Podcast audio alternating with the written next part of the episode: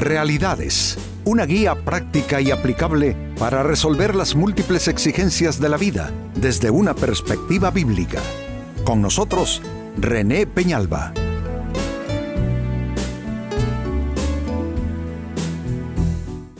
Amigos de Realidades, sean todos bienvenidos.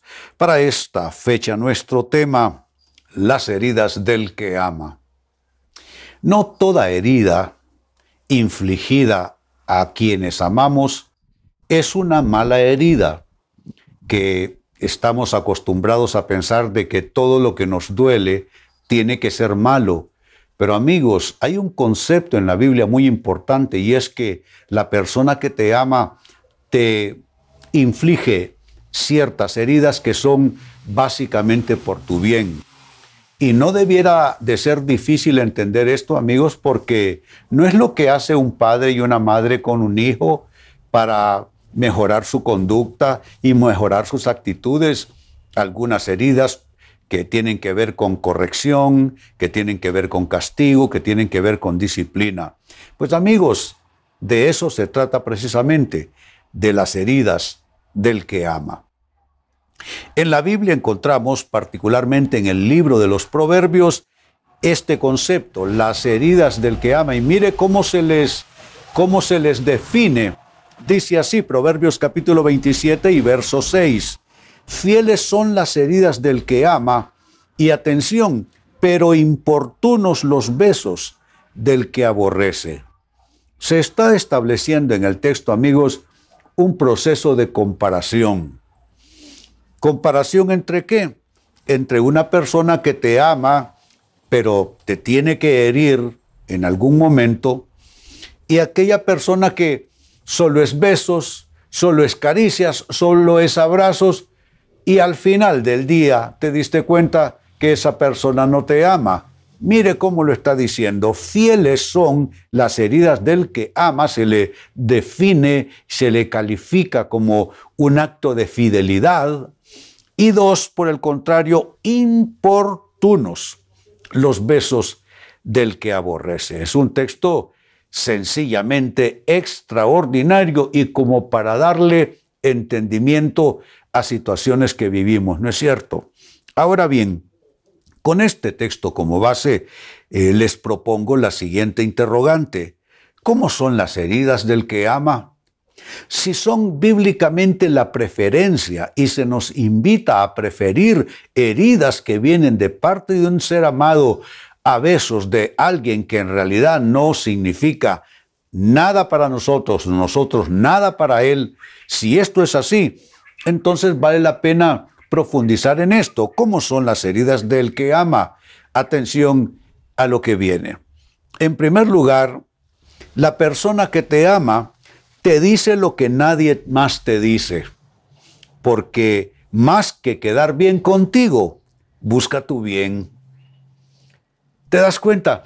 Hay personas que quieren quedar bien con nosotros por distintas razones, en el trabajo, entre las amistades, en fin. Pero solo que alguien quiera quedar bien contigo no es suficiente porque en aras de hacer eso te va a decir que tienes la razón cuando no la tienes, te va a decir que está bien que lo hagas aunque eso no te convenga o te traiga aflicciones más adelante. O sea que por conveniencia esto no debiera ser. Entonces, ¿qué es lo que estamos aquí proponiendo? Que las heridas del que te ama suelen, suelen, ser de este tipo. Esta persona que te ama te va a decir lo que nadie más te va a decir y te lo dice no porque quiere quedar bien contigo, te lo dice porque Él está buscando básicamente tu bien y tu bienestar. Entonces, de nuevo, volviendo al texto, ¿a quién vamos a preferir? A una persona que quiere quedar bien con nosotros, nos pasa la mano por la espalda, como solía decirse cuando yo era un niño, a un sobaleva que solamente quiere quedar bien contigo por la razón que sea, o alguien te va, alguien que se va a atrever a decirte lo que nadie más te dice.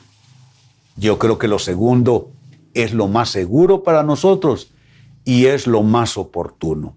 Así es que esta es una manera de caracterizar o ver o definir a la persona que te ama pero que te hiere de esa manera por tu bien. Segunda respuesta, ¿cómo son las heridas del que ama? Son así. Te contradice aunque te enojes, no por obstinación, sino por amor. Yo creo que una de las más grandes evidencias de amor debe ser alguien que te contradiga. Pero una persona que te dice todo el tiempo, sí, mi amor, como tú quieras, mi amor, yo lo que quiero es para ti lo mejor, claro que sí, yo te apoyo. Yo quiero que alguien me contradiga. No solo que me apoye porque nos vamos a hundir juntos.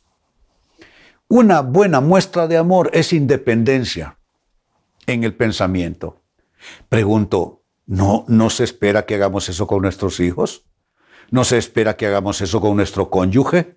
¿No se espera que hagamos eso con nuestros amigos más queridos? Claro que sí.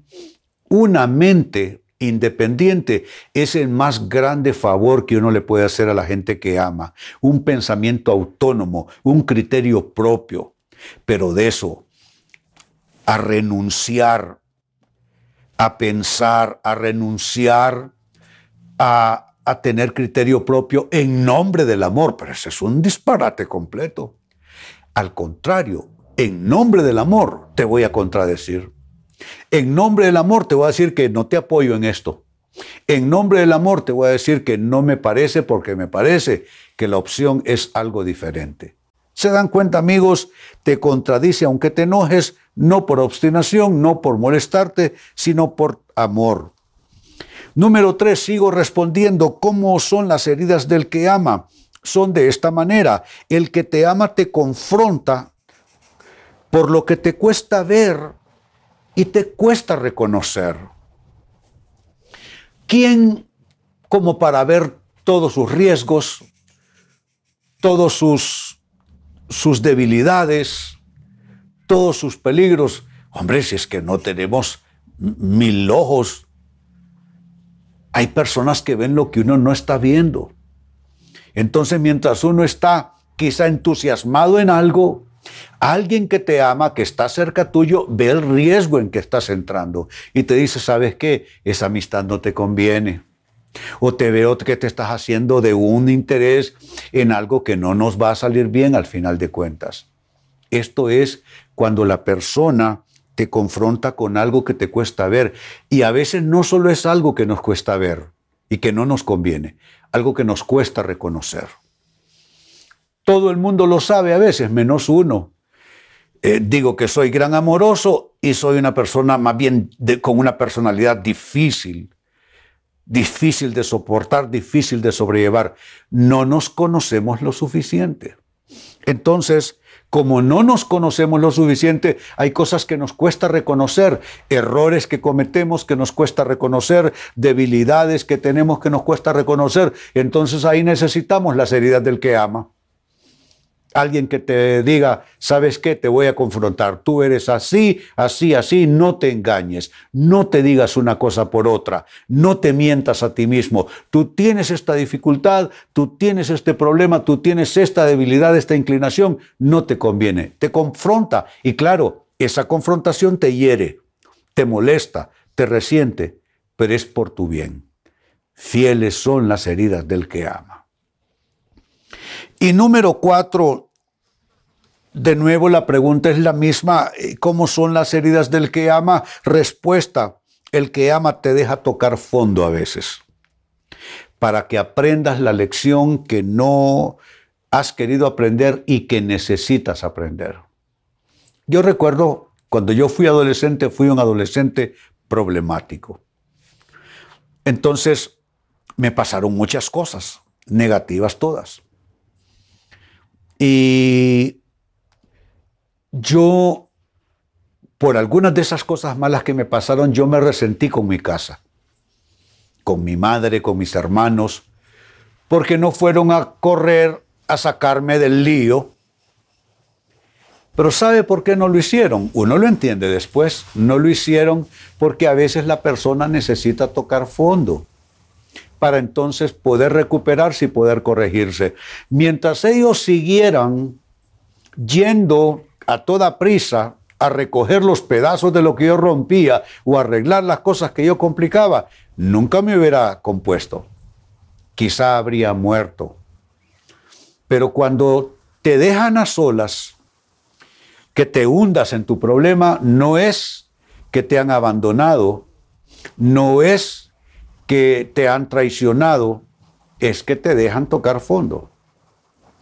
No hace mucho yo esto mismo le aconsejaba a una persona que tiene problemas con un hijo. Me buscó a sabiendas de que yo tuve una adolescencia así, bastante accidentada.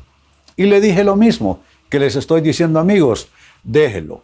No le hace caso a usted, no le hace caso a su marido, se eh, entra en pleito con ustedes, déjenlo. Déjenlo, eso sí, cuando comiencen las dificultades, no corran a socorrerlo. Entonces, son las heridas del que te ama, que te va a dejar tocar fondo para que por fin puedas aprender la lección que no has querido aprender. Pues miren qué magnífico texto, qué práctico, ¿no es cierto? Proverbios 27 y verso 6, lo leo de nuevo para ustedes. Fieles son las heridas del que ama, pero importunos los besos del que aborrece.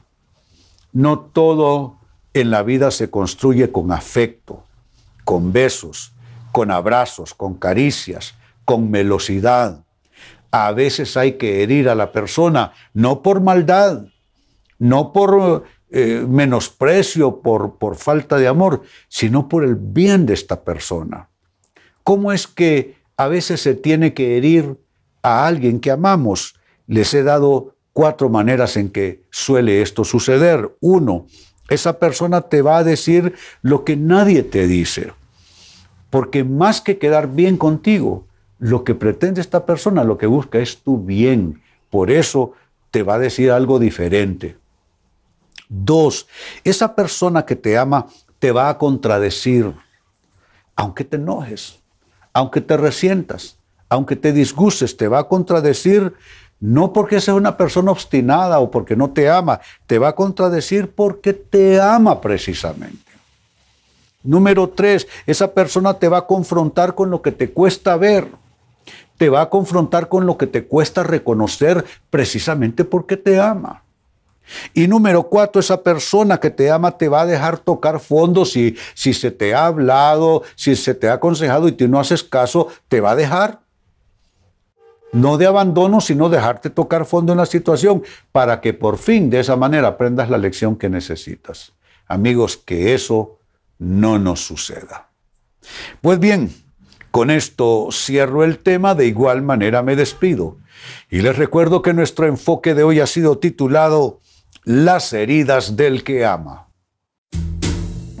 Hemos presentado Realidades con René Peñalba. Puede escuchar y descargar este u otro programa en rene-penalba.com.